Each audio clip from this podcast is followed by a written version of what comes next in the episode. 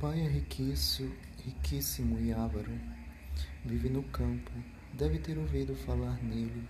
É um tal príncipe Bolkonsky, que se reformou ainda em vida do falecido imperador e a quem chamavam o rei da Prússia. É um homem bastante inteligente, mas com as suas manias. Não é nada cômodo. A pobre pequena é infeliz como tudo.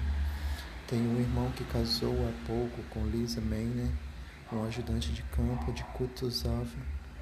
Deve aparecer hoje por aí. Ouça, querida Annette, disse o príncipe, pegando subitamente na mão da sua interlocutora e puxando-a a si. Arranje-me isso e eu serei o seu muito fiel escravo para sempre.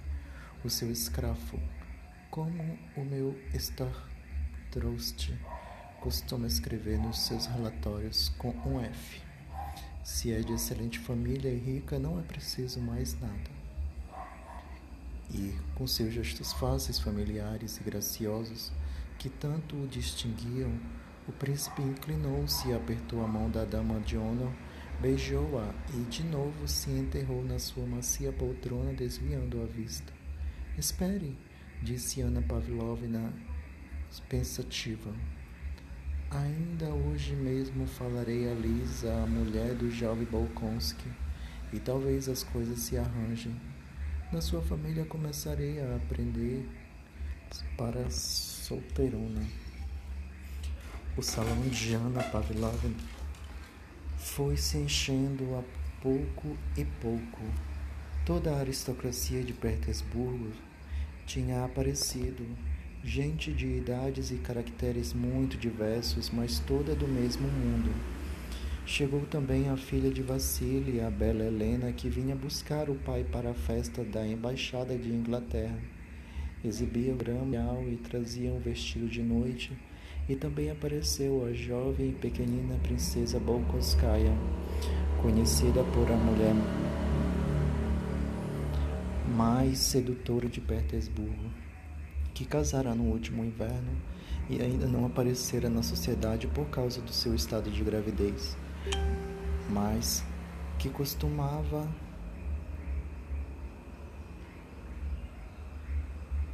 frequentar as reuniões íntimas.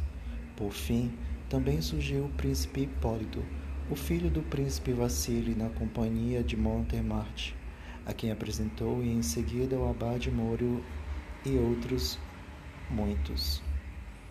Ainda não a viram, não a conhecem, não conhecem minha tia? Dizia Ana Pavlovna para os seus convidados, e com a maior gravidade ia-os conduzindo um por um à medida que chegavam. Até junto de uma minúscula senhora de idade, enfeitada de grandes fitas, que estava na sala contígua. Depois, Pronunciando o nome de cada um deles, passeava lentamente os seus olhos entre os seus convidados e minha tia, e daí a pouco desaparecia.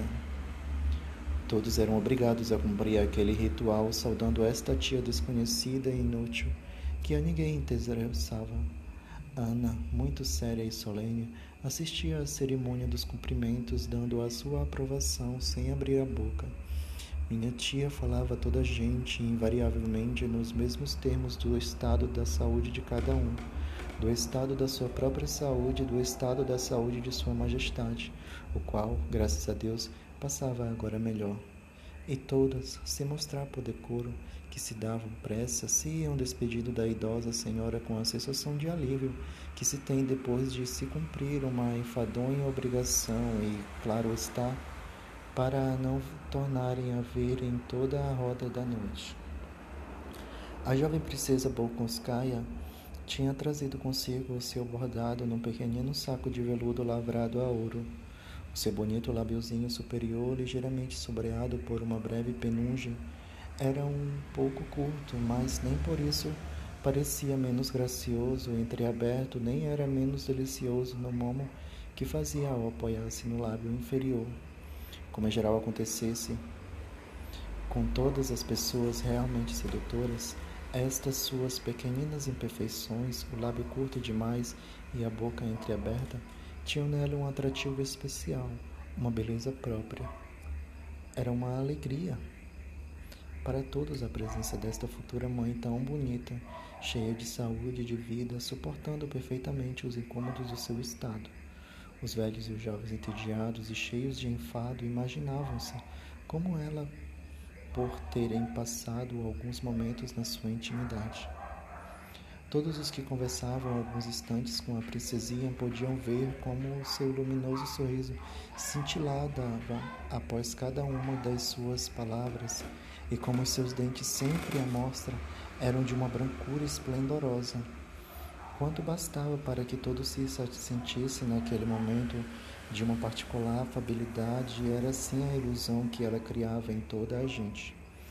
A princesinha, no seu andar ondulante, caminhando em passinhos rápidos, deu a volta à sala, o saco de trabalho na mão, e depois de imprimir um jeito gracioso à toilette, veio sentar-se num divã junto de samovar de prata, como se tudo que ela fizesse fosse uma espécie de divertimento, não só para ela própria, mas também para aqueles que a cercavam. Trouxe comigo o meu trabalho, exclamou ela.